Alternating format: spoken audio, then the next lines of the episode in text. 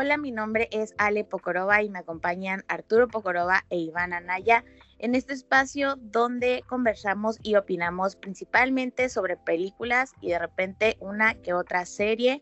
Bienvenidos a Espacio Fílmico. Hoy tenemos sobre la mesa una producción recién salida de cartelera y vamos a contextualizar un poco antes de adentrarnos en la conversación, donde cada quien dará su punto de vista. The Last Duel es una adaptación del libro de Eric Jagger de 2004 titulado The Last Duel, A Story of Trial by Combat in Medieval France, o en español o palabras más fáciles, El último duelo. Trata sobre un relato del último juicio por combate sancionado por el gobierno de Francia. Entonces estamos hablando de una producción basada en una historia real y fue Ridley Scott quien lo llevó a pantalla con un guion de Ben Affleck, Matt Damon y Nicole Center. Es una epopeya medieval que es contada en tres diferentes capítulos y es así como hablaremos de ella en este episodio de Espacio Fílmico. Voy a empezar dándole entrada a Arturo Pokrova, quien nos va a contar el primer capítulo. ¿Cómo están? Eh, bien, bien, bien. Es, este, la verdad, esta es una eh, película que me gustó mucho. Eh, creo que los tres salimos bastante contentos de haberla visto. Y, este, y como comentas, la película la vamos a ir comentando como cómo se realizó realmente en la película, que es este, por, como por capítulos, como por, más bien como personaje, la, la, la, visión desde, desde el punto de vista de cada personaje. Este, tenemos tres protagonistas en, en, eh, en los que se centra la historia y, y, cada uno va a presentar eh, su diferente visión. Eh, yo no sé, o sea, ¿quieren algún orden en específico? El Sí, tú el 1, yo el 2 y el, el 3. Ah, ok, va. Entonces, eh, la película inicia eh, desde la visión de John de Carrouge, eh, que es un caballero que pues está luchando para, en Francia para el rey Carlos, ¿qué es? ¿Cuarto, creo? O, o sexto, ¿no? Sexto. El rey Carlos VI y la historia nos relata cómo él, a pesar de ser un caballero que eh, bueno, no, al principio ni siquiera era caballero, ¿no? Era, no me acuerdo qué, cargo tenía al inicio, eh, creo que era un escudero o algo así. Sí, sí es, un escudero. Ajá, entonces, eh, no, a pesar de ser un escudero y alguien fiel como al, al, al, rey que ha estado en diferentes batallas y en la visión de, que nos muestran desde la perspectiva de él, pues se veía como un líder, se ve como alguien honorable de cierta manera, o sea, que, salvaba a sus compañeros, que, que era la batuta del, ejército. Eh, a pesar de todo esto, eh, pues se veía un poco relegado, ¿no? en, la historia vemos como eh, algunas cosas como que se ve, se ve menos delante de, de, Jack Legris, que es precisamente el otro, otro de los protagonistas que más adelante veremos la visión de él. Este, Jack Legris y John de Carouche son súper amigos, eh, son eh, amigos desde la infancia, incluso eh, John de Carouche le pidió a él que fuera el padrino de, el hijo que tuvo en su primer matrimonio. Entonces desde el inicio nos van mostrando que realmente tienen una amistad. En una parte vemos que, que John de Carrouche le salva la vida a Jack Legris, entonces eh, él siente como que él es alguien tan honorable que ayudó a su amigo, o sea, como que ve eso, pero por otra parte empieza a ver cómo su amigo se ve beneficiado eh, por encima de él, entonces él empieza a sentir cierto rencor. Eh, una vez que se casa, él obtiene la, el dote, creo que se llama, algo así, de, parte de, de parte del padre de la, chica con la que se casa, pero parte del dote eh, eh, eran unas tierras que el padre de esta chica tenía como deuda ante la corona y, este, y se las quitaron. Pero la corona que es este representada en este momento. ¿Cómo se llamaba el personaje de Ben Affleck? Bueno, el, eh, Ben Affleck es como, es el señor. eh, Ah, es como el, el, el que gobierna. Como el feudal, ¿no? O sea, es Ajá, es como un como, feudal. el- como si fuera el presidente de la zona o de las, pues sí, como la zona en donde se desenvuelve la historia, pero El conde pues, Pierre. El conde, el conde, exacto, o sea, ni siquiera, ni siquiera era como asuntos en los que el rey se metía como tal, ¿no? Eran cosas que este personaje de Ben Affleck tenía autoridad para hacer y Ben Affleck pues es muy amigo de Legree, que es interpretado por Adam Driver, pero bueno, ya contaremos la, la visión de, del personaje de, de Legree. Entonces, hecho- pues para. Con- dale, dale. A mí una de las cosas que me gusta de la primer, del primer capítulo, o sea, independientemente de que en ese capítulo que es el que se enfoca en el personaje de Matt Damon, que es Jean de Carouche, y la verdad es que su personaje sale un tanto bien parado en esa historia, de hecho, incluso te- su relación con su esposa desde su punto de vista, tú te quedas, ahí este vato era muy, muy romántico como para ser en la Edad Media, muy respetuoso con, Sí. con, con ella. Este, pero independiente de eso, en la primera historia me fascina mucho la introducción de la. pues, a final de cuentas, la introducción está en la primera parte, en el primer capítulo. La introducción de la película, que es eh, la preparación del duelo y que es en sí la presentación de los combatientes y luego inicia, inicia la música, inicia, se acrecenta, se acrecenta el ritmo de la música y los, y los, los dos combatientes son presentados del lado izquierdo y del lado derecho de la cámara y Ridley Scott, el director, eh, cuando arranca el combate, dicen, en- eh, lo arranca en cámara lenta y el sonido en las gradas eh, se escucha, let them go, let them go. Entonces te mete en la película, a los primeros cuatro o cinco minutos tú ya estás en la película gracias a esa introducción. A mí, a mí me gustó mucho esa introducción, de hecho se me hizo impresionante, se me hizo un opening muy bueno. Eh, Sí. Y aparte, en, el- en ese primer capítulo, la escena de combate, la película en, sí se llama The Last Duel y sí, el combate cuerpo a cuerpo es importante, pero hay una escena repetida en dos historias que es una batalla, una batalla entre las tropas de, de y Carouche contra no me acuerdo quiénes eran los enemigos, no son eh, importantes en la trama, pero aún así esas escenas, como escenas de batalla medieval, están muy bien realizadas, a pesar de durar menos de que dos minutos. Sí. Sí, este, como comentas, el, el, el inicio, aparte, en el, esa, esa primera batalla, eh, fuera del, del combate del, del último duelo, la, la primera batalla que nos presentan es muy importante para la visión de los personajes, ¿no? O sea, porque es lo que comentaba hace rato, o sea, la, la- el punto de partida de una manera ya fuera de, de- de su juventud, de, de- cómo eran amigos en su juventud, eh, creo que es muy importante es, ese momento Sí. para cómo se van a desarrollar después, porque cada uno se ve como si el otro tuviera una deuda con él a partir de ese, de ese momento. Entonces, esa primera batalla tiene una importancia tremenda en la historia.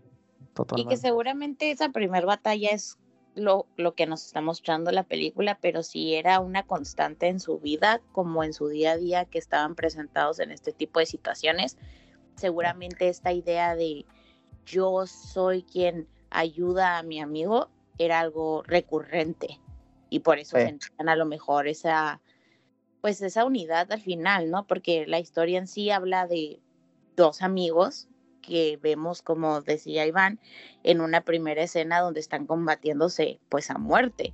Y a partir de ahí corta y nos lleva a cada uno de estos tres capítulos en donde pues cada uno presenta su visión. Entonces se me hace súper interesante eso, ¿no? Sí, Exactamente. el, contra- el, el contraste tan fuerte, ¿no? Entre primero nos presenta el último duelo en donde están a punto de matarse entre ellos y luego nos va presentando el cómo realmente son amigos, ¿no? Entonces te cambia como, o sea, te genera interés en saber cómo llegan a ese punto, ¿no? Cómo, cómo- qué es lo que sucede, a pesar de que, por ejemplo, el tráiler ya nos platica eh, acerca, en términos generales, de qué va la, la historia, este, ese momento es importante. No sé si quieran hablar un poco como acerca del, del, la sinopsis general como del tráiler. Sí, digo, yo por ejemplo siento que, el, que vi el tráiler pero sin prestarle mucha atención. Entonces, realmente yo iba con idea de que era simplemente esta epopeya medieval, como decía al principio. No, no tenía más idea, como sé que ustedes dos normalmente ven las películas ya con, con otro lente porque saben quién las dirigió o porque saben pues un poco de las historias antes de verlas. Creo que el hecho de que para mí fuera un factor sorpresa la trama en sí fue una de las cosas que hizo que me gustara más, ¿no? Pero se me hizo muy interesante cuando estábamos preparándonos un poco para, para este episodio, el encontrar que el guion está escrito por Matt Damon y Ben Affleck, sí basado y Nicole. En el libro. Ah, ah bueno, pero creo que ahorita lo voy a comentar. Es que ese es el punto, o sea, ah, perdón. Matt Damon y Ben Affleck son súper amigos en la vida real y, y como tienen este... Ah, sí, que, como esta hambre no nada más ser actores y hacer otra cosa, ¿no? Entonces, de hecho, vamos el guion. De hecho, ellos, ellos dos ganaron el Oscar a, mejor guion, guion ah, original. Eh, sí, sí, sí, Pero lo que, lo que quería decir era que, en, o sea, están está basada en este libro que es un libro de hechos reales porque hay registros, ¿no? De, de eso, fue algo histórico, el decir, fue el último duelo de, Francia como se llevaba el gobierno en ese momento, ¿no? Pero esta, este tercer capítulo, que es del que voy a estar hablando un poquito más adelante, de la perspectiva de Marguerite, pues es Marguerite, Margarita, sí, Marguerite, ah, ah. es algo que realmente no está en el libro original como tal, y por eso deciden invitar a esta tercera escritora porque ellos no querían a lo mejor cargar con esa responsabilidad de escribirle o crearle la personalidad a quien, sin parecer, termina siendo la protagonista de toda la historia, ¿no? Sí, porque no, no existían registros de, de la historia desde la visión de, de Margaret, entonces eh, tuvieron que construir a partir de, de, de esta novela, bueno, de este libro, y a partir de registros que encontraron armar el personaje, pero pues obviamente este, trataron de que eh, se prestara un poco la visión de Nicole, eh, no me acuerdo cómo se llama. Eh, que se plasmara un poco desde la, visión femenina y no tanto por, siento que no es tanto como para, ay, miren, es que una mujer tiene que hacer el guion acerca de esta mujer. No, simplemente un punto de vista válido. Ah, porque, porque siento que en términos generales, todos sabemos, este, la, historia trata acerca de, de, Margaret que denuncia que este, Legree eh, la abusó de ella sexualmente y la, eh, John de Carouche denuncia a Legree por haber eh, cometido este acto. Legree lo niega y, este, y, de ahí se, se desemboca el, el, último duelo, que es para que Dios determine quién está mintiendo y quién está diciendo la verdad.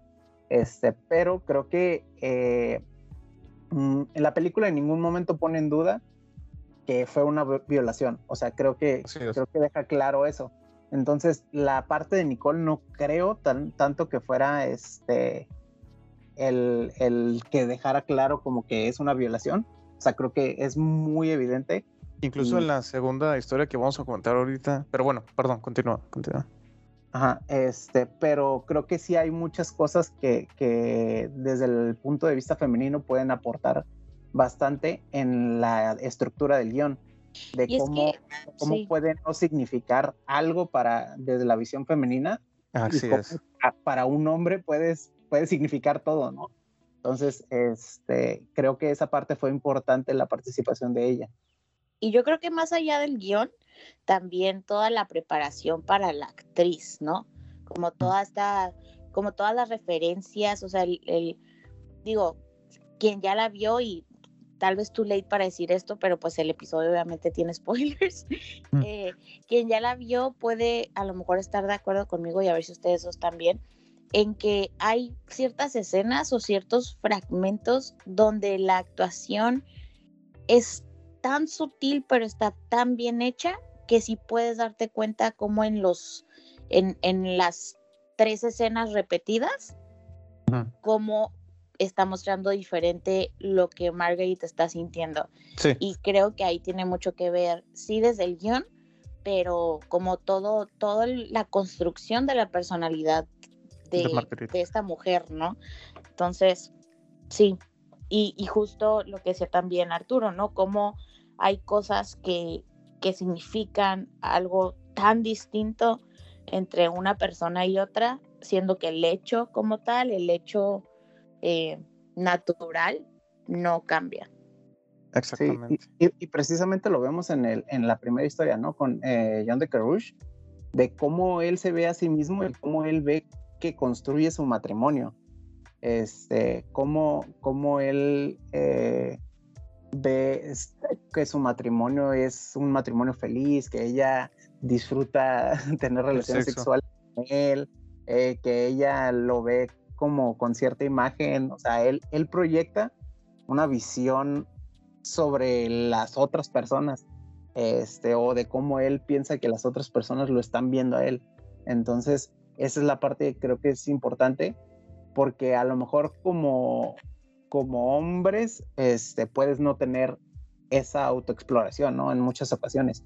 Este, y, y esto pues es un guion, o sea, obviamente Ben Affleck y, Matt Damon pues a lo mejor sí podían hacer ese trabajo, pero creo que sí es importante esa, participación para, ese, para esa construcción también del personaje de ella. Sí, de hecho incluso no creo, yo creo que, se supone que cada quien se encargó de un capítulo, pero aún así es un trabajo en conjunto. Probablemente Nicole y, Affleck también hicieron algunos detallitos en el primer capítulo, probablemente Damon y Affleck también hayan eh, eh, hecho unos arreglos en el tercer capítulo, pero pues más, más que nada la base es el primer capítulo está escrito por Matt Damon y está basado en, se enfoca en el personaje de Matt Damon, que es Jean de Carouche. El segundo capítulo em, está escrito por Ben Affleck. Eh, es donde sale más Ben Affleck, pero está enfocado en Jack Legree, que es Adam Driver. Y el tercer capítulo es, está escrito por Nicole Holfsener y está enfocado en la esposa, las Marguerite, Lady Carouche. Y algo que creo que no has comentado, Arturo, y que tal vez ahora sí que justo ahorita nosotros tres estamos experimentando esta parte de cosas que tal vez para ustedes no fueron importantes y, al menos yo lo recordé ahorita, como el personaje de Karush, de Matt Damon, también hace mucho hincapié en este patrimonio familiar, ¿no? En cómo él parte de lo honorable que cree que es, no es por él solo, sino como esta necesidad de defender su apellido. Y lo vemos más adelante cuando cuando promueven o cambian de, nombramiento a Adam Driver en lugar de a él y que él dice como, oye, pero yo, o sea, era, ahora sí que por linaje era para mí, ¿no? O sea, mi papá es el que tuvo ese puesto, me, corresponde, ni siquiera tenías por qué ponerlo en duda, que obviamente son tintes quizá de la época, pero siento que parte de toda esta construcción de cómo él se veía a sí mismo, probablemente es algo que que está impregnado en él desde niño, ¿no? Que es algo que fue aprendido, no tanto por él solo, sino como fue la que lo educaron. Ah, perdón. Sí, sí, sí, o sea, que fue, que fue la manera en la que lo educaron. Entonces, toda esta parte de, de que es honorable, de que es el que tiene que proveer a la casa, o sea, como todas estas características que le atribuyen a, a un hombre de su estatus que ni era de los de más abajo ni era de los de más arriba, o sea, yo podría decir que era como clase media tal vez, eh, pero como en esta, en este momento, en esta, pues sí, en este momento de la historia donde no le dan lo que él cree que por herencia le corresponde, vuelve a reforzar como este sentido de, de que él se ve como, es que si merezco todo porque no lo tengo. Exactamente. Sí, se ve, se ve menospreciado, ¿no? este, en, todos los sentidos. Ok. Este, no sé si quieran pasar un poco al personaje de Adam Driver y, y adentrar como al segundo capítulo. Claro. El segundo capítulo está enfocado en Jack Legree, el violador. Bueno, o sea, en la película es el violador. Porque ese es otro punto. la película es, es, ficción, está basada en un hecho real y es, ah, en la película asegura que Jack Legree es culpable. Eh, porque incluso el tema, el, el, el, tema de Jack Legree y Lady Carouche eh, fue visto contemporáneamente como Jack, Jack, muchas veces fue visto como un mártir y eh, en lecturas subsecuentes um, bajo el punto de vista de algunos filósofos franceses y demás y aquí la película pues es ficción y toma sin, sin, sin dudar el, el veredicto de que Jack Legree es, es el... sí violó a Lady Carouche. Y eso no es malo, o bueno, sí, simplemente es el, el la edición que toma la, ajá, la película. Y la, a mí, o sea, para mí es muy bueno porque para la película le funciona de maravilla. Mm, en el segundo capítulo ya se ve todo desde el punto de vista de Jack Legree. Y ahí la primera secuencia de batalla es repetida, son repetidas muchas secuencias, pero con distintos detalles. En la secuencia de batalla ya es Jack Legree quien va y salva a Matt Damon en la primera batalla. Este ya se nos, nos queda más claro por qué Matt Damon ya no es un consentido, ya es despreciado por el señor feudal, el duque o conde, no me acuerdo, este, que es interpretado por Ben, por Ben Affleck, ajá. Ah. Este, porque se lanza. Eh, eh, en esta historia, la verdad es que Matt Damon queda muy mal parado. ¿Por qué? Se ve que no, el intelecto no, no es lo suyo. Mm, se, ya se ve un poco, ya se ve que su resentimiento hacia Alegrí no está bueno, sí está justificado, pero aún así está alimentado por sí mismo por un complejo de inferioridad respecto a los demás. Se ve como exige que, le llamen caballero. Sí, la verdad es que personalmente sí da lástima Matt Damon en este segundo capítulo. Y se explica. Es que, siento que siento que el personaje de, John de Carouche eh, está justo en esa etapa eh, medieval en la que el personaje de él es visto muy como el hombre, es como así debe ser el, el, macho aventado, o sea, como que ese es el personaje de John de Carouche y por parte del personaje de Adam Driver de este de, de Jacques Legree él se ve como el, este personaje que ya es más intelectual, que, que es, este, calculador. que es calculador, que es, este, le gustan los números, que le gusta la estrategia. Entonces, eh, cuando, cuando John de Carouche nota que, que su salvajez, que su impulsividad ya no es bien vista por parte de, por ejemplo, el conde, y que él prefiere como alguien que sepa hablar idiomas, que pueda ayudarlo con números y demás, pues es, es donde él, yo siento que también lo, lo, empuja un poco como su ego, como de, pues si esto era ser un hombre antes, ¿no? Básicamente, o sea, este, y, y precisamente el personaje de, de, Ben Affleck, eh, este, el conde Pierre, eh, no quiere a, John de Carouche porque es eso, pues es un, vato impulsivo que puede costarle dinero y hombres. Exactamente. Y es en esta historia, em, yo la verdad vi dos veces la película. No os podría asegurarlo, pero en las tres historias se después hay una pelea entre ellos, entre John de Carouche y Jack Legree, y se reconcilian cuando Jack, eh, John de Carouche, que es interpretado por Matt Damon, y su esposa visitan allá, van a una fiesta. Entonces, Matt Damon le presenta a su esposa a Jack Legree y esta le da un beso en la mejilla. En, según mi punto de vista, el beso es en distintas zonas de la mejilla en Pero no es en la mejilla. Es cerca de la, es como cerca de la comisura del labio, ¿no? Ah, sí, básicamente es un beso en la boca. Según yo es en la boca las tres ah. veces, ¿eh? Sí. Sí, nada más lo vi. alejado y menos duradero.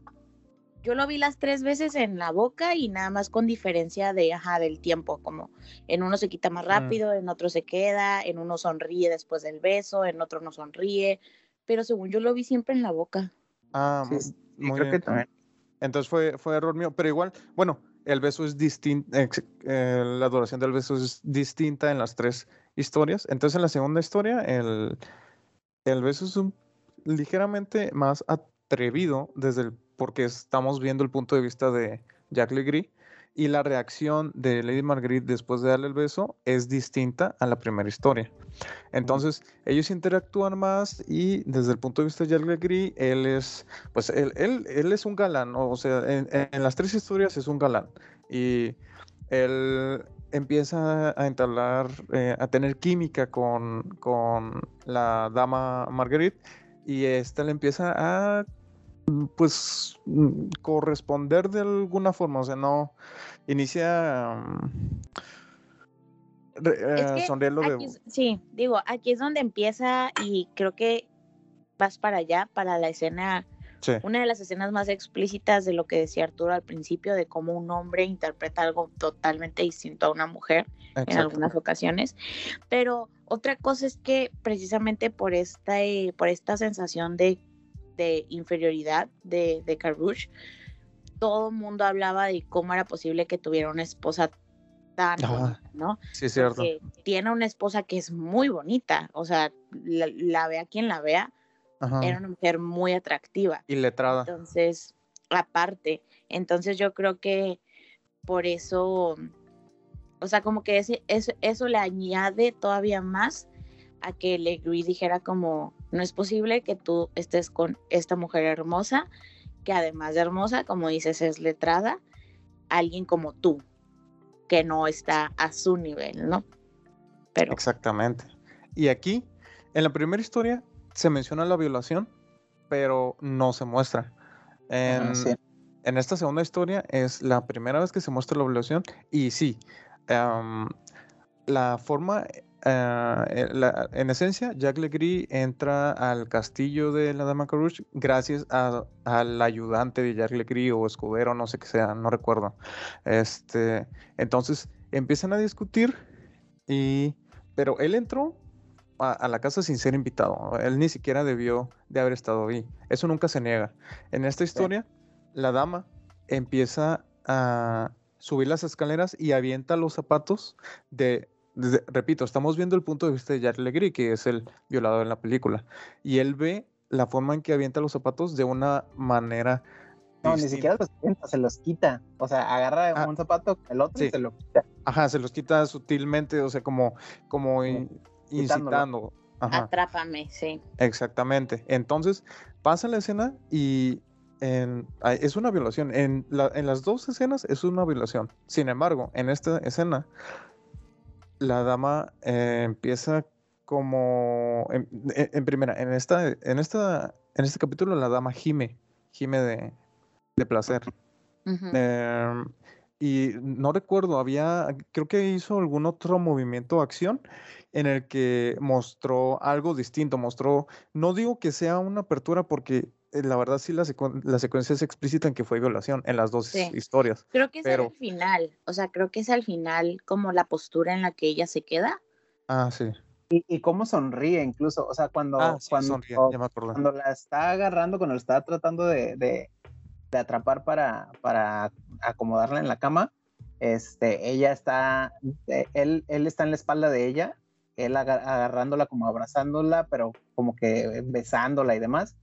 Y ella, este, en la versión de, de Jack Legree, él, ella sonríe en algún momento. Este, sí, aunque al final ella termina diciendo que no, o sea, ella no, no, no quería con- consumar el acto, porque ahí da una interpretación como si fuera más como por el honor de ella, o sea, como de estoy casada, no puedo este, es.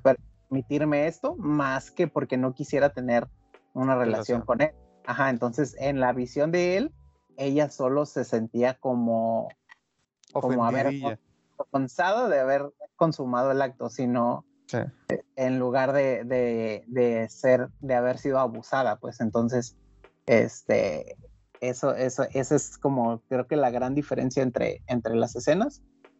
Y a, mí, a mí algo que me, me pareció muy interesante en, en, la versión esta, en la segunda versión, que es la visión de Jack Lee es que eh, no te pinten nunca a Jack Lee Gris como alguien eh, recto, sino que sí, sí habla como, eh, siento que que el personaje de Jack Gris en toda la película, o sea, incluso ya en el, momento del juicio y demás, este, como que siempre quiso ser lo más honesto con su versión este, posible según él, a pesar de, de, obviamente, pues cambiar un poco la, la visión desde el, en el punto de vista de la violación.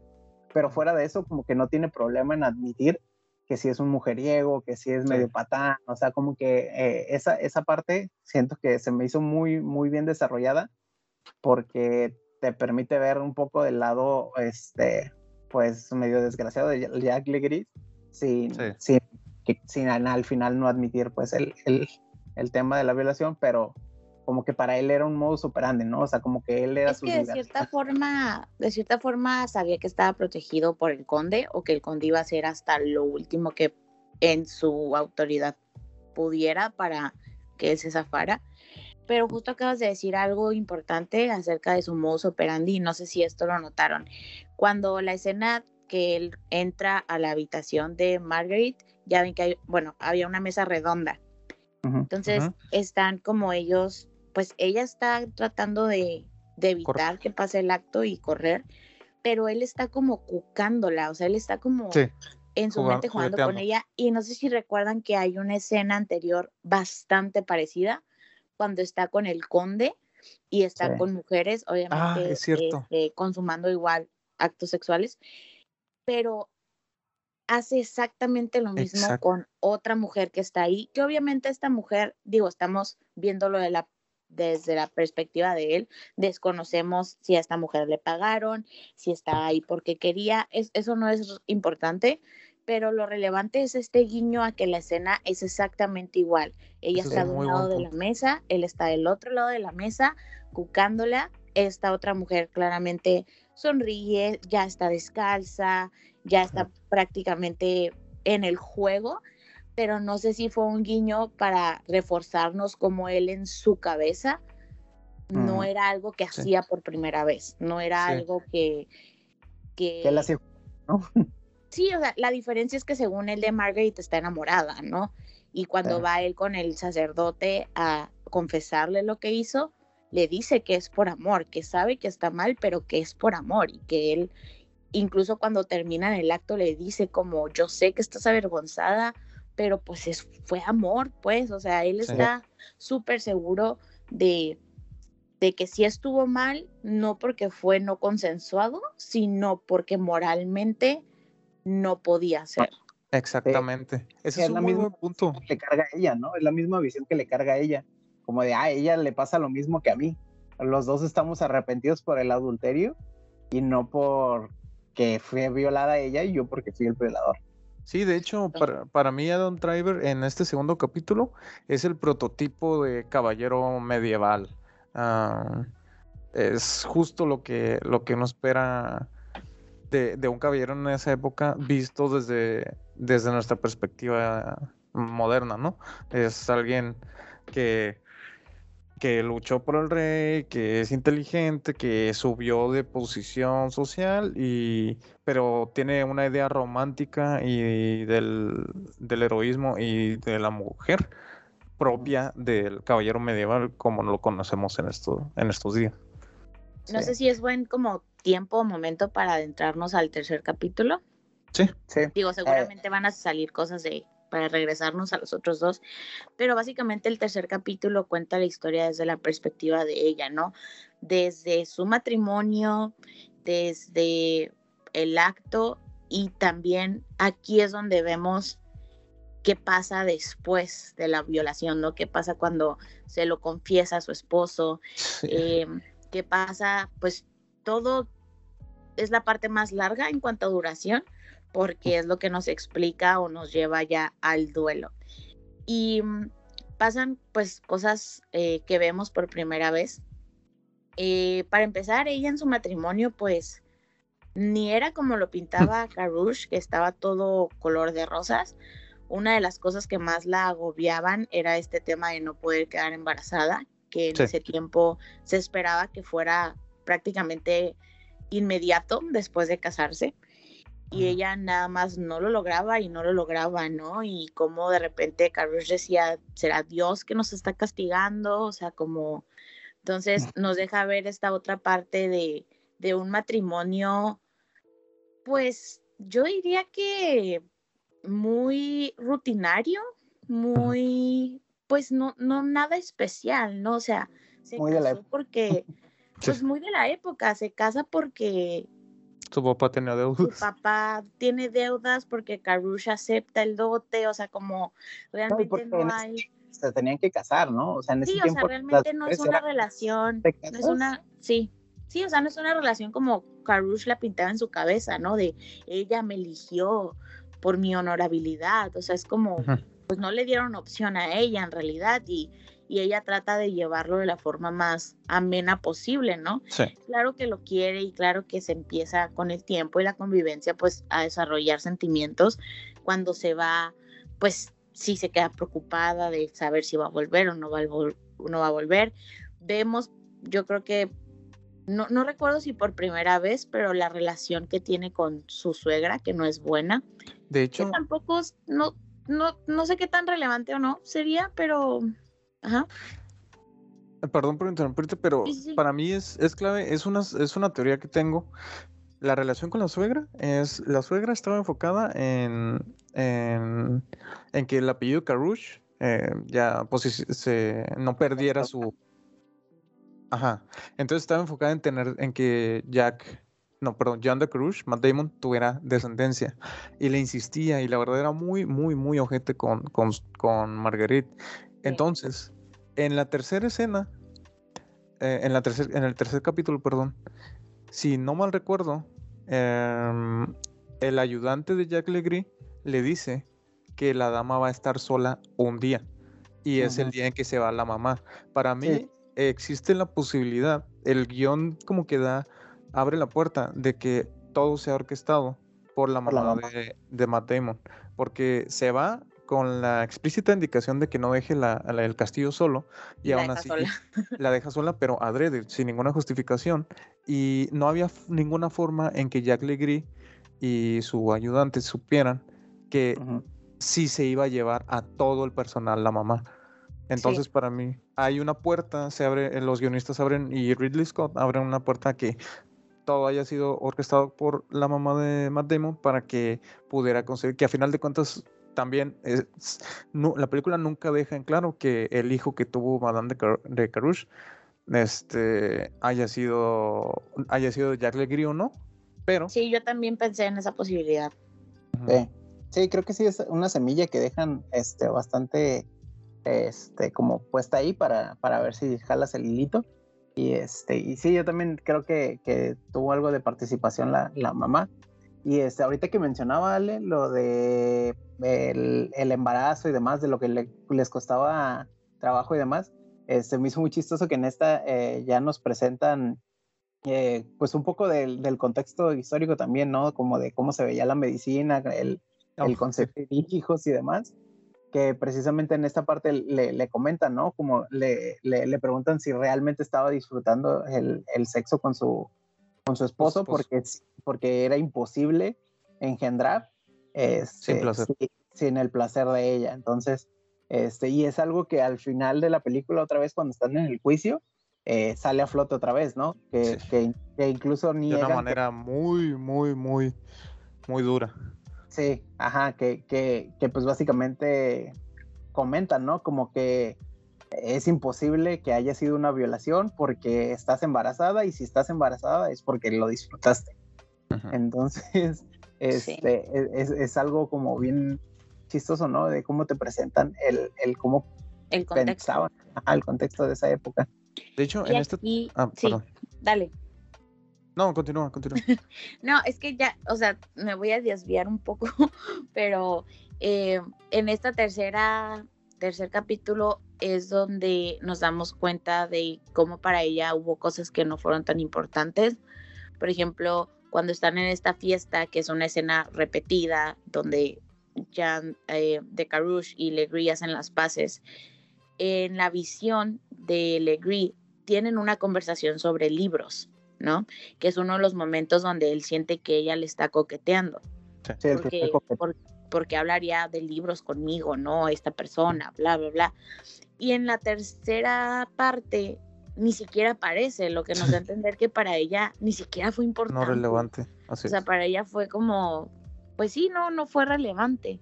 Entonces, eh, Sí, digo, es puede, una de las puede maneras haber como- ocurrido, puede haber ocurrido el momento, ¿no? Y no significa que no lo, que convenientemente lo hayan eliminado para que no se piense que sí hubo coqueteo. O sea, nada que ver con eso, sino como que da a entender como de, ah, pues para ella fue como un momento bien X, ¿no? Sí, para ella no fue importante. Y, y no sé si es el, es el momento para decir esto, pero una de las cosas que a mí me gustaron y que constantemente mientras veía la película no podía dejar de pensarlo, era que aunque está situada en un contexto medieval, Ujú. Es una película con situaciones que perfectamente podríamos contextualizar al presente.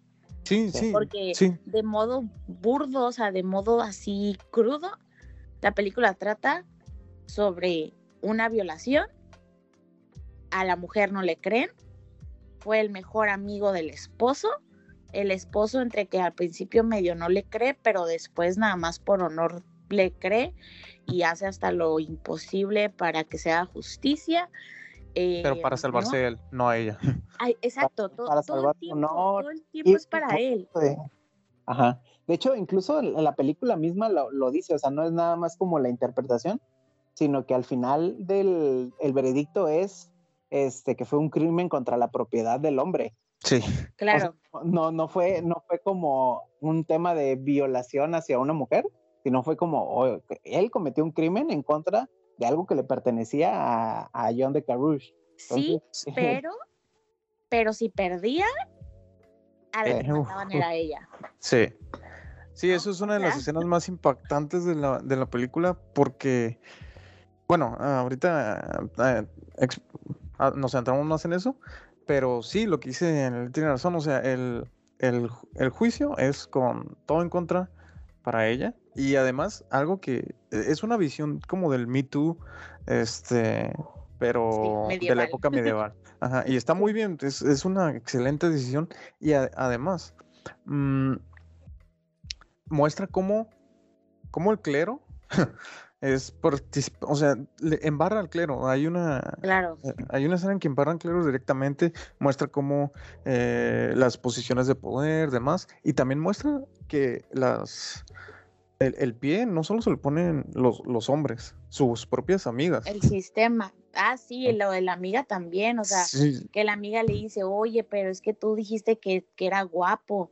Y ella como, lo dijimos todas y todas los, la- las que lo dijimos estamos casadas, ¿no? Como, y también esta escena donde ella le dice como, espera, o sea, por favor, créeme, y que ella solo voltea a ver al esposo que ya está arriba del carruaje y le dice, ya me tengo que ir, ¿no? Como este, este guiño al sometimiento de, perdón, pero pues mi esposo ya no quiere que hable contigo. sí, eres una pestada. puede que, puede que ella le creyera, ¿no? O sea, al final puede, Sí. cabe la No, de posibilidad que le creyera, pero por Ah. el contexto de la época, creo que eso es lo que complicaba el como yo sí te creo. Y este, y lo vemos en- también en la, en la, en la suegra, ¿no? O sea, cuando tiene la conversación de, de que la suegra le confiesa que ella también fue violada, este, Oh, pero, que, sí. pero que ella no dijo nada porque quería seguir viva, es precisamente eso, ¿no? O sea, te, te muestra cómo, este, pues en, en ese tiempo hay, está un poco más la apertura de, de, de mostrarte a, a favor de, de la víctima, o sea, como debería de ser, pero en esa época, pues evidentemente el ponerte del lado de la víctima eras una, Sí, una sí, sí. Parte más de la, de la mentira si llegaba a destaparse como una mentira, ¿no? O sea, o... Y además, pero me encanta lo que Marguerite le contesta, ¿no? O sea, cuando la suegra le dice todo esto de yo también fui violada, pero yo me quedé callada, como hice lo que tenía que hacer, bla, bla, bla, seguir las, las normas, la suegra esperando que Marguerite le diga a lo mejor, ay, tiene razón, ella le contesta, digo, no recuerdo textualmente, pero le contesta como, pues pobre de usted por haber querido cargar con eso, ¿no? Como esa fue su decisión, o sea, y... Le dice algo como un gran precio, ¿no? un gran precio, ajá. viva. Aunque también otro punto clave, y es algo que me gusta mucho en la película, es muy sólido, la verdad, el guion, muy sólido la película, es que en todo momento desconoció la dama Marguerite lo que le iba a pasar si, si, si el veredicto era en contra de ella. Incluso en esa conversación con su suegra, ella no sabía que iba a sufrir semejante mm, forma de morir si, si fallaba. Entonces era un riesgo muy, muy, muy, muy, muy descompensado que probablemente no hubiera tomado de haber sabido, pero también se lo escondió explícitamente su esposo para salvar su honor, solamente por tener un pique Al final ella ni siquiera quería, al final ella ni siquiera quería lo del duelo, porque en una parte le dice, ¿no? Como que yo esperaba nada más algo como un castigo de ley. Sí. lo del duelo, lo del duelo es Karush quien va directamente con el rey a pedirle el duelo y él le dice, eso ya no se hace, ¿no? Como ya, ya no es de esta época, y Karush le contesta como, yo sé que no es común, pero sí se hace, como la ley me respalda el que si yo quiero hacerlo, lo haga. Y me parece que al final es lógico que ella no supiera, ¿no? Em, aunque estamos hablando de que Margarita es letrada, le gustaban los libros, era pues inteligente, quería hacer muchas cosas. Cuando Karush se iba a los combates, pues prácticamente era la administradora del hogar, cosa que la suegra tampoco veía como tan bien que ella se encargara de tomar decisiones sobre los caballos, sobre las deudas, sobre muchas cosas. Em, creo que al final también en la, en la visión de los dos hombres, Mm, pues no, no está bien visto que ella que ella tenga estas características, ¿no? Entonces, al final es lógico que aún ella siendo una persona letrada, no tenía el acceso a la información, no tenía el acceso a, uno, denunciar ella, porque nunca denuncia a ella, o sea, tiene que... No, no es un crimen. aparte de que, ¿no? O sea, el esposo es el que, no sé si recuerdan que como empiezan a correr, es corriendo la voz, juntan a un grupo de conocidos, amigos o personas que viven eh, cerca de ellos y dicen, pasó esto y por favor encárguense de que cualquier persona que ustedes conozcan se lo cuenten. O sea, antes de siquiera hacer todo el movimiento de ir a hablar con el rey y de como a ver qué es lo que tengo que hacer, su primera movida es correr el chisme. Sí, que la suegra no eh estaba de acuerdo con eso, ¿no? Porque pues no quería manchar el apellido. Sí, de hecho para, para Matt Damon es importantísimo asegurar tener la posibilidad de matar a Jack Legree legalmente. Sí. Ese, ese, era su propósito, competir como, como, lo, como se menciona en la primera segunda historia, la, la, la visión que, que, tiene, el forma de pensar de ser el, el héroe, el, el, macho medieval, el caballero medieval, es eliminar a Jack Legree por honor. No, les, no le interesaba justicia, entonces él buscó que asegurar que el duelo se cometiera, porque también la película deja en claro que John de Carouge era un excelente guerrero, este, y tener la posibilidad de eliminar directamente a Jack Legree de una vez por todas, por, lo, por todo lo que le había hecho a él. Y eso es algo también que me gusta en la tercera historia. Eh, ya habíamos comentado que en Matt Damon en la primera historia sale bien parado, en la segunda te da lástima, pero en la tercera ya te da directamente coraje, porque, bueno, a mí en lo personal, ¿no? el, se, no, se porta más, mucho más sujete con, con Marguerite.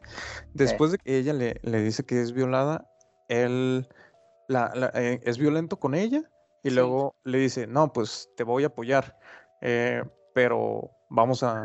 Es como la ropa. oportunidad, ¿no? Ajá, vio la oportunidad y la apoyó, pero le dijo, quítate la ropa que no vaya a permitir que Legri sea el último hombre en poseerte. Y es como que ya, ya te quedas tú ahí te das cuenta que, de hecho, todos los hombres que, que salen en la película deliberadamente son una miseria, con excepción tal vez de algunos plebeyos que estaban con las, con las yeguas y los caballos, pero de ahí en fuera cada hombre que interviene en, la película es una es, es un asco y o sea está bien porque de esta película de eso se trata. Em, y sí Matt Damon em, la, confronta, la, la, sí, uno queda asqueado de Matt Damon en este tercer, tercera historia y aún así hincha, aún así em, uno está del lado de él en el combate, pero por exclusivamente por Lady Margarita. Sí. A mí ahorita que comentas eso de las diferencias de que vas, van plasmando en el personaje de Matt Damon, a mí el que me sorprendió mucho fue el de Jodie Comer con Margaret, que, o sea, ves un cambiazo, o sea, yo creo que eh, de, de, de, los tres actores principales, o sea, Adam Driver es un actorazo, y este, y Matt Damon me gusta en ocasiones, siento que a veces es medio plano, pero Jodie Comer se lleva completamente la película, o sea, es un personaje completamente distinto entre cada, cada este, e, e, episodio, de cada capítulo de, de, de las historias porque cambia todo, o sea, cambia sus expresiones, cambia la manera en la que habla. la, la, verdad, el, el, papel de ella, la actuación de ella es increíble. Sí. Sí. Este, no sé si quieran pasar ya al duelo. A, la parte al, juicio, ¿no? Ah, pues, ajá, juicio slash duelo. Ah, bueno, ajá. Bueno, ajá, un comentario antes del juicio la escena de la violación en esta tercera secuencia sí es completamente cruda, o sea, es, es ya ella, eh, ya, ella no gime, ella llora, ella pide auxilio, ella está totalmente desamparada. ¿Mande? Incluso, incluso se queda sin, sin poder hablar, ¿no? O sea, no, no se puede mover. O sea, Ajá, no se puede no mover. Se puede mover. O sea, al final, o sea, siento que como decían, o sea, su trabajo es increíble en cuanto a su actuación, o sea, el gesto más sutil del rostro hace que cambie totalmente el cómo se ve. Y creo que en esta tercera ocasión, desde que abre la puerta engañada por el ayudante de Legree hasta el último segundo de, de toda esta secuencia, es muy notorio su sufrimiento, o sea, cómo grita desesperada a ver si hay algún sirviente en la casa, eh, la manera en la que se tropieza cuando está subiendo, corriendo desesperada las escaleras. Obviamente por su complexión no logra detenerlo en la puerta, mucho menos cuando él ya la somete, la carga. Entonces siento que, que en esta tercera, en esta tercera parte, es muy notorio como ella sufre en todo momento, ¿no? O sea, desde los desplantes de su esposo, eh, la violación como tal, la traición de la amiga, em, su suegra. La suegra, o sea, realmente es demasiado notorio como ella, pese a ser esta mujer, todo lo que ya dijimos, hermosa, letrada, administradora, buena con las tareas del hogar, logra embarazarse, dispuesta al que dirán, digo, no dispuesta a morir porque ella no sabía que, que podía morir, pero y en, los interrogatorios, ¿no? Como decían, el que le hace el doctor y ya en el juicio le preguntan cosas innecesarias de la forma en la que se las preguntan y cómo exigen la respuesta. Creo que creo que por eso eh, es más evidente cómo el guion está tratado de una manera, sí con muchos rasgos y muchos tintes de la época, pero que perfectamente es una historia pues actual. Sí, exactamente. De hecho, eh, un comentario personal. A mí en la película me, me estaba. El, el, inicio, el que describí, la cámara lenta, los dos combatientes, me fascinó. Ya de ahí, la primera historia, segunda historia, ya eh, pues se me hizo una película buena, pero pues dije, ah, bueno, está, eso está bien, ¿no? Pero ya una vez que llega la escena de la violación en el tercer capítulo, es cuando la película ya arranca y se vuelve una, una un peliculón, la verdad. Eh, la película llega a otro nivel porque ya desde ahí te vas directo al juicio, que es la escena del juicio es desgarradora, es las actuaciones y, los ataques, todo, todo está presentado de una, forma tan dura, tan seca tan, y tan madura. Es una película tan adulta, es muy buena. Y luego el duelo final, ¿no? Pero sí, este, de, ya desde la escena de la, la violación en la tercera historia, es cuando la película ya es, es como una montaña rusa, por así decirlo, ya alcanza otro nivel, o por lo menos desde mi perspectiva. Sí, sí, sí. Sí, la, la, la parte, de, como dices, este, bueno, yo siento que desde el segundo acto empieza a llevarse. Siento que el primer acto es el, el más este, light. Sí. Pero creo que incluso eso es este, intencional en, en la estructura de la película. O sea, eh, Ridley Scott la construye de esta manera para que en la primera parte veas como la parte eh, más así alivianada. Pues, pues ¿no? O sea, que, que te vayas un poquito con la finta de, de como si fuera una historia medieval. No, y además este que ya en el segundo y tercer acto tienes el contexto del primero, o sea, entonces sí es por la construcción que tiene que en el segundo sientes más emociones porque estás, acabas de ver la otra perspectiva, ¿no? Sí. Estás comprendiendo cosas de, o sea, ya, ya, ya te invita al análisis, ¿no? Totalmente. Eh, pues en esta historia este, ya se pasa directamente al juicio y el juicio, o sea, eh, en barra el clero antes, en barra, ahí se ve como el personaje de Ben Affleck, el conde, le pregunta a Jack Legree, ¿lo hiciste? Y él lo niega. Mm, y es, el, es la perspectiva de un hombre acusado de eso, que un hombre culpable acusado de eso, que cómo lo niega a pesar de todo y cómo para el, conde, el conde o duque, no me acuerdo, este, pues dice, no te preocupes, yo me encargo que no pase de aquí. Y ya van a debatir, van a presentarle la opción del duelo al rey, se hace el juicio en el que interviene el clero y la, es, la verdad es un es una esa escena es impresionante porque sí se le van con todo a Marguerite y ella como actriz resiste todos los embates y su personaje resiste todos los embates este, que no son nada agradables. Es muy dura esa escena, sí es muy cruda, eh, sin necesidad de, eh, con puro diálogo, puro diálogo, actuación, lo que sea. Este, y es impresionante, ese juicio es, de hecho, es por eso es de mis películas favoritas del año, porque ese juicio está, está presentado, está narrado de forma impecable en lo personal. Sí, aparte de que este, la misma iglesia trató antes de, de, salvar ¿no? a, a, Jack Legree, le ofrece este, que sea la iglesia la que se encargue de, de mediar por él y este porque él tuvo educación dentro de la iglesia.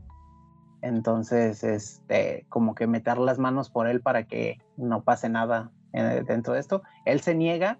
Yo más que por el el el tema de, de honor yo creo que es, también él de cierta manera él no se ve culpable. O sea él honestamente parece como creer que que pues su pecado fue adulterio y no violación entonces, este, como que de cierta manera sí se siente confiado de, ah, pues uno debe ser complicado en este tiempo que termine en algo más allá, una acusación así, este, por el tipo de época en la que era, y dos, pues él, real puede, puede que creyera que no había hecho eso.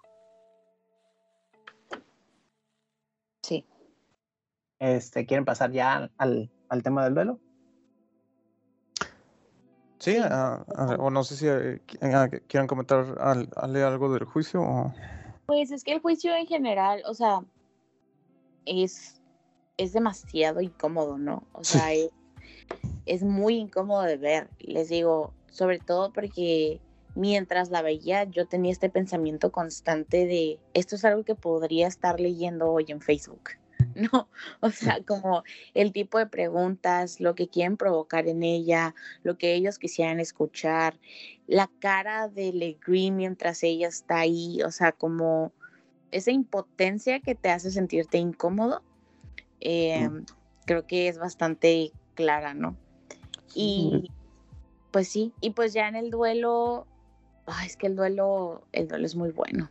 Sí, eso es algo que también me gusta porque el juicio es, es impresionante, es prácticamente, es todos están dedicados a humillar a, a Marguerite, a, a, pesar de que es un juicio y se supone que deben de ser neutrales, pero en realidad las preguntas son para someterla, son para humillarla y dar paso, paso al duelo y, y, y algo que quiero comentar es la escena en la que le dicen su castigo es, es como todo está en silencio y como el, el, que es parte del clero el que le dice, bueno, si usted este, si se decide que no es un una violación, usted estará eh, sometida a que la arrastren, a que la quemen por no sé cuánto, y lo empieza a explicar, y la película te envuelve en esa explicación de que va a estar quemada, y le dice, y tú vas a estar quemada y vas a tardar aproximadamente 28 minutos en morir, y eso es todo tan desgarrador que eh, a mí me sigue impactando esa, esas secuencias muy Y- Y, más, más dices, ¿no? Que lo manejan como en un silencio y Sí. ves la cara de ella como de, ¿sabes Sí. qué? No me importa, o sea, me aviento. Exactamente. Y Y luego ya el duelo. embarazada. Ah, bueno, no, ya ya, embarazada. el bebé, ¿no? Ya había nacido el bebé. No, estaba embarazada. En el juicio ¿En el estaba juicio? embarazada. Ah, Sí. No me acordaba. Está. Y luego pasa al último duelo. Y te digo que me gusta mucho la película porque la película en sí se llama El último duelo. Entonces, el duelo, a final de cuentas, es lo más importante. de la- Bueno, podría ser lo más importante de la película, pero en sí todo está muy trabajado, que es la exploración de los dos personajes masculinos, la historia de la violación y a final de cuentas el tercer, el duelo final tiene una importancia por sí misma, porque es un duelo impecablemente filmado, es impresionante y sin banda sonora, que es, es puro sonido, puro, puro sonido, trabajo de dobles, es impresionante, ¿no? pero adelante. Otra de las cosas que, que son muy, am, pues, de aplaudirse es cómo la ambientación te tiene en el duelo, ¿no? Como dices, con el sonido, la armadura, cómo los preparan antes de que se suban al caballo, eh, cómo rápido tienen que cambiar una lanza por la otra. Sí. Nunca hablan específicamente de qué parte de Francia o si sí no es como tan relevante, pero siento que la película en sí hace un excelente trabajo en que en todo momento estás realmente ambientado y situado en lo que está pasando en el lugar donde están pasando. Y el duelo me parece tan bien hecho y siempre me ha llamado la atención como pensar en las personas que se dedican a coreografiar estas cosas como peleas y todo eso. Está tan bien hecho que yo en ningún momento, digo, esto es ya es opinión meramente personal, yo en ningún momento sentí que el duelo por sí mismo te gritara en la cara quién iba a ganar. Así hubo es. un momento donde tuve dudas, hubo un momento donde yo dije, es que no, no, no entiendo cómo que, cómo va a acabar esto, ¿no? y creo que eso es parte de por qué la película es tan buena y por qué, aunque toda la, la trama es antes de llegar a eso, pero no le resta importancia. De hecho, una historia eh, fuera de, de la película como tal, ese día nosotros íbamos a ver dos películas. Entonces, pues ya, ya se iba a llegar la hora de la que seguía y todavía ni siquiera pasaba el duelo. Entonces, yo por un momento dije, ¿será que no vamos a ver el duelo? O sea, como, como según nosotros calculamos los tiempos, pues, para poder ver dos películas Sí. y ya casi nos teníamos que ir a la otra, yo por un segundo me cuestioné si el duelo iba a tener un desenlace o si iba, pues sí, como si realmente se iba a Ajá. mostrar. Sí, va a ser importante. Exacto, y me gustó Después mucho nos dimos sí, cuenta que nos equivocamos. ya después nos dimos cuenta que no sabemos contar, pero eh, el duelo me parece tan bueno, como dices, tan bien filmado, tan detallado, pero al mismo tiempo sutil, que no siento que se vea exagerado, o sea, siento que se ve lo suficientemente, pues, real, digo, aunque ninguno de nosotros vio uno nunca real, y me encantan me encantan los momentos en los que la vemos a ella, ¿no? Vemos como ella está viendo todo desde un lugar en específico. Ella está atada de los pies Oh, eh, sí, sí. mientras está el duelo. Como, como, pues sí, como el duelo es entre ellos dos y va a morir uno de ellos dos ahí en combate, pero pues el Ella se factor juega la sigue vida siendo también. ella. Sí, o sea, el Sí. factor sigue siendo ella y también vemos en las gradas cómo está la amiga que en su momento, según no le creía, el personaje de Ben Affleck que ni, o sea, el personaje de Ben Affleck de verdad es, lo odias, lo odias en todo momento, ¿no? Y está ahí sentado viendo todo, esperando un resultado. Entonces, la verdad, sí. muy buena de Ben Affleck también. O sea, yo me tardé en acordarme que era Ben Affleck. Ah, sí, eso es lo que le comentaba a Iván también. O sea, le digo, nos tardamos un chorro en detectar que era Ben Affleck. O sea, realmente este, pues no sé, estaba también la miopía que no nos deja. pero ya después fue como, wow, es Ben Affleck. Se ve muy delgado y aparte, yo creo que también, o sea, pues es la caracterización y también es que normalmente a Ben Affleck no lo odias, ¿no? O sea, hay actores, hay actores que hagan el papel que hagan, ya sientes ciertas cosas. Ay, bueno, yo, o sea, no sé, pero, pero me encanta que, que está tan balanceada toda la secuencia del, del duelo que nos permite ver todo esto, ¿no? Las personas en las gradas, las apariciones de ella y aún así no restarle importancia y emoción a lo que es el duelo en sí. Sí, exactamente. Ahí se, ve la, escuela de Ridley Scott con Gladiador o, La caída del halcón negro, o sea, como todo ese, el estructurar una batalla, cómo se ve la sociedad, o sea, se ve el callo que tiene de años y años pues de, trabajo. Entonces, este, y, y, pues obviamente la pericia que también debe tener para conseguir este a su equipo que, construya, que construya alrededor lo, que necesita, ¿no? Por ejemplo, yo, o sea, vamos a tomar otro, otro género, el, cine de superhéroes actualmente. Tú agarras alguna película de Marvel o DC y hay combates cuerpo a cuerpo entre superhumanos y aún así esta película no es no es, pues no es de superhéroes, es un combate real entre dos personas y tiene más emociones, más, tú pues ves el choque de armaduras, ves la suciedad, el, la sangre, es impresionante y el sonido es impresionante porque, eh, por ejemplo, en Gladiador sí, eh, en las películas medievales, Corazón Valiente, tal, tal, siempre hay, siempre ha habido en el cine combate de espadas, pero combate de armaduras y cuerpo a cuerpo eh, no está tan explorado y la verdad es que fue impresionante verlo en cine. Sí, es que justo era esto lo que te decía, yo también hice como en mi cabeza la comparación con, con todo el cine actual de mundos de fantasía, eh, cómo vemos películas que realmente pues son grabadas en paredes verdes, ¿no? Y con arnés y con dobles y con, digo, evidentemente Adam Driver y Matt Damon también tuvieron dobles, pero cómo la ambientación y la utilería está tan finamente cuidada que en ningún momento te pones a pensar, ay, ¿cómo, cómo le habrán hecho? ¿No? Ni siquiera te da tiempo de cuestionar eso. Estás sumergido. Estás tan metido ahí y estás tan... Yo estaba estresadísima, de verdad, yo estaba estresadísima y porque realmente, realmente no estaba muy segura quién iba a ganar el duelo. Incluso hay volteretas, porque ah, llega a haber un momento en que Adam Driver tiene una ventaja, que le, una clara ventaja, después... parece que ya lo, sí, después le cae el, caballo. ¿Mande? Ah, sí, el caballo.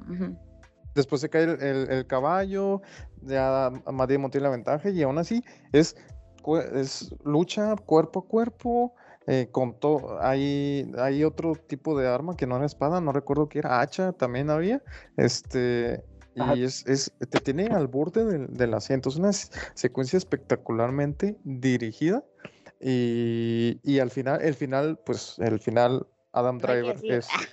Ah, Nada, estoy jugando.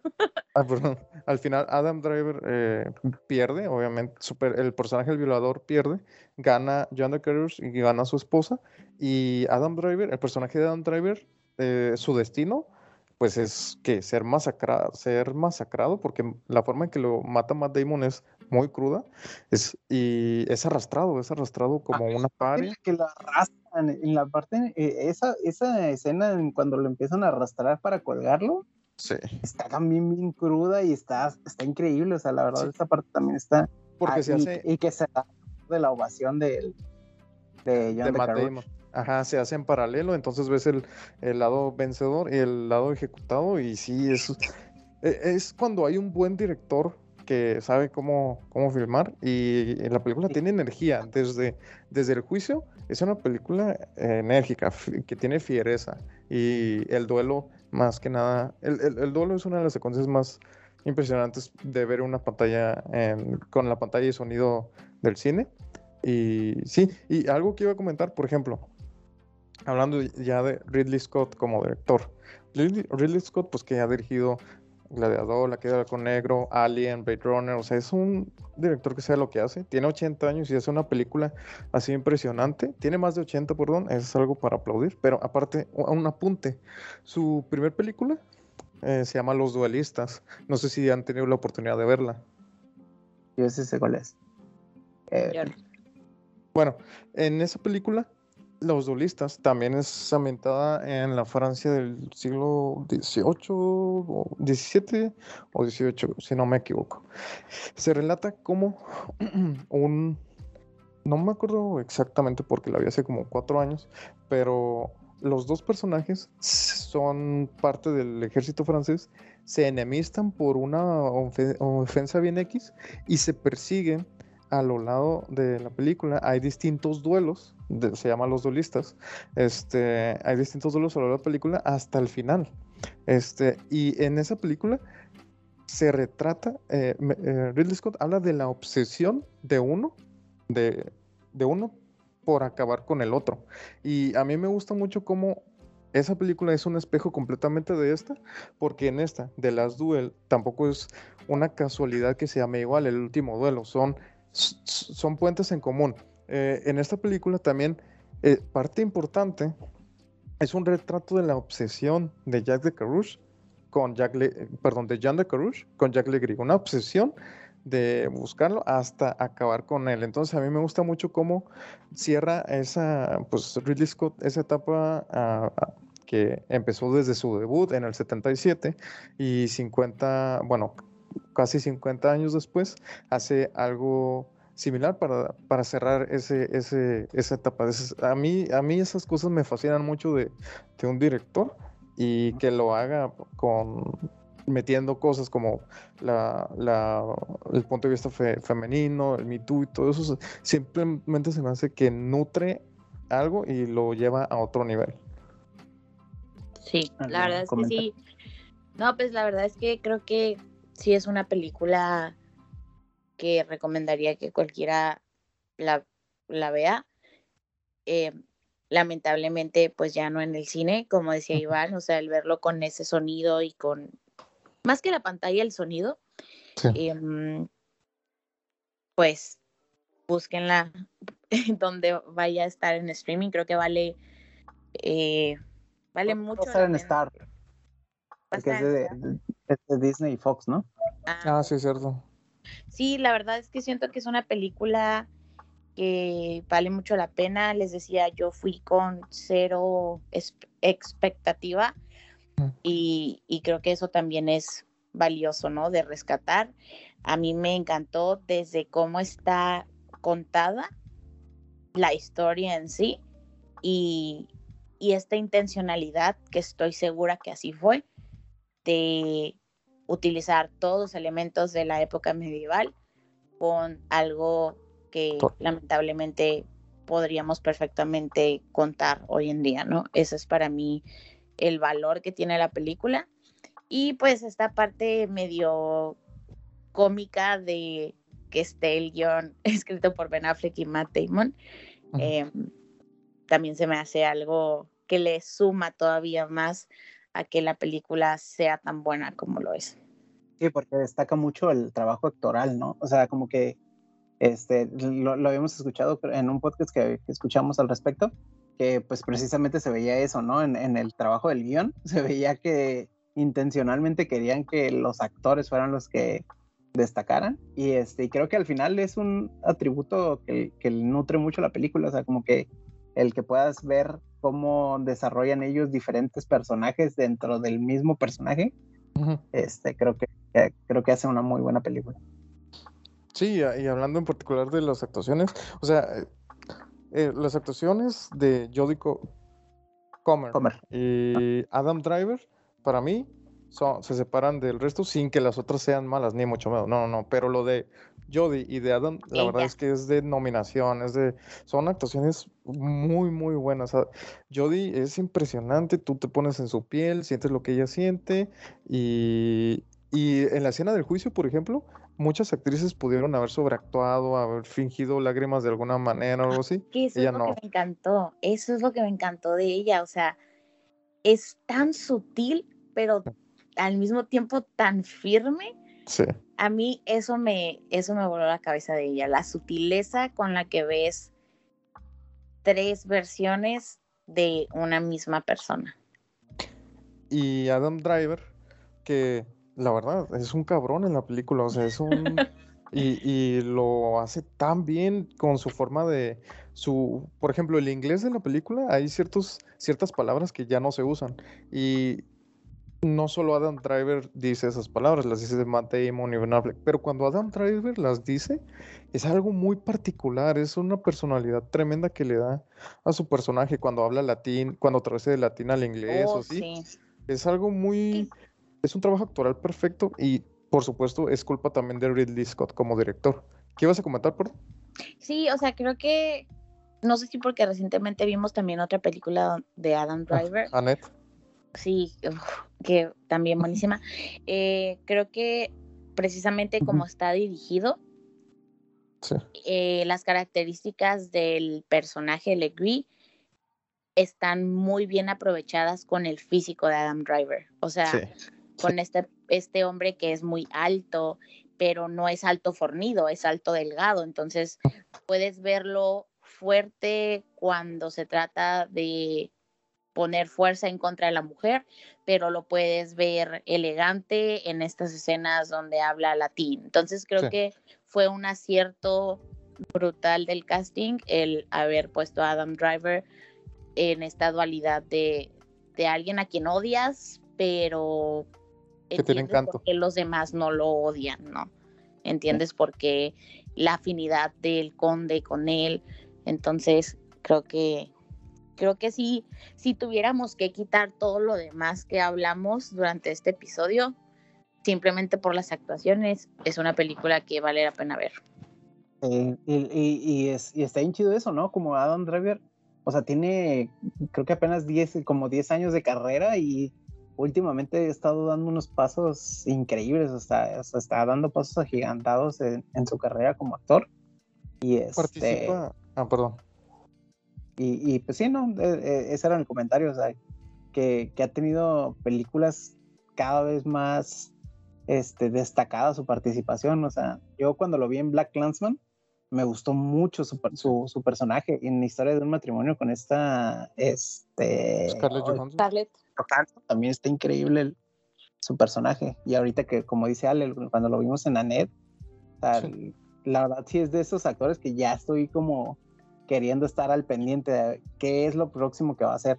Sí, para mí es junto con DiCaprio los dos actores que cuidan su carrera, cuidan el prestigio, prestigio de su carrera, perdón, deliberadamente trabajando con los mejores directores. Porque Adam Driver ya te ha trabajado con Ridley Scott, con Steven Spielberg, con Los Caras, con Noah Baumbach, con, con los mejores directores, autores, de incluso franceses e- e italianos. Y no te ha trabajado en sí con un mal director en su carrera. Eh, Leonardo DiCaprio hace lo mismo con Scorsese, con, con Clint Eastwood, con todos, pero en realidad son los únicos dos, porque de ahí en fuera hay actores buenísimos como Tom Hanks o sí que han trabajado con directores mediocres o desconocidos. En cambio, o con Adam Driver, proyectos menos complejos, ¿no? ah, exactamente, y Adam Driver parece que escoge con pincitas trabajar con los directores del, los mejores directores que hay, y es algo que a mí me llama mucho la atención porque Sí. le ha servido. La verdad, su, su 2021 ha sido impresionante y todavía le falta por estrenar otra película con Ridley House of Scott, Gucci. House of Gucci. Ya, e y incluso está chistoso que este, la primera película de Adam Driver precisamente es con Leonardo DiCaprio, o sea, como mencionas, este, y, y es este, su primera participación con un director importante como Clint Eastwood, pues, en la película esta de Hoover, Ah, sí. en la de. O sea, es la primera Eh, vez que J. vemos, a Adam, que vemos a Adam Driver y precisamente como dices, o sea, es con Leonardo DiCaprio, o sea, como que ya desde ahí yo creo que iba construyendo como una idea de a dónde quería llegar y pues qué mejor que relacionarte con Leo como para para hacer Sí, eso, sí. entonces entonces está perrísimo eso, o sea, como que como que sí está construyendo una carrera importante y eso está cool. Eh, para mí, en un top, en mi, hasta ahorita, he visto no, películas no muy buenas. No nos metas en problemas de tops. Para mí, bueno, es mi película favorita de este año hasta ahorita. Y he visto películas muy buenas, pero sí, sí es, me gustó, me encantó. Es un, es un Ridley Scott alto, porque también ha, ha estado flaqueando últimamente, pero es, por ejemplo, para mí es mejor este Ridley Scott que el de Gladiador, y eso que el Gladiador es muy buena. O sea, es un regreso a la, al mayor nivel por parte de Ridley Scott y eso es eh, personal. Ah, no sé ustedes, pero sí, a mí me encantó. Sí, a mí también me encantó mucho. Este, pues yo no tengo más comentarios, chicos. La verdad, sí, creo que ya hasta nos pasamos de ti. Sí, sí creo que es un buen momento para, para cerrar. Eh, Sí, esperamos que les haya gustado el, regreso del podcast. A quien se haya quedado a escucharlo completo. este, eh, pronto pues vamos a seguir con más, ¿no? Ya comentamos ahorita algunas de las películas que, que, hemos planeado para platicar, como son Annette, este, no, mencionamos, eh, porque pues no se prestaba obviamente, una película de policías, hay varias películas que, que, hemos visto recientemente que creo que todos este, tenemos ahí entre, entre pues muchas ganas de platicarlas, ¿no? Sí, y vamos a tratar de hacer esto más seguido. sí. sí, pues esperamos que les haya gustado. y si ustedes ya la vieron también, pues queremos saber qué opinan, si algo se nos escapó. Y pues nos estaremos escuchando nuevamente en otro episodio de Espacio Fílmico.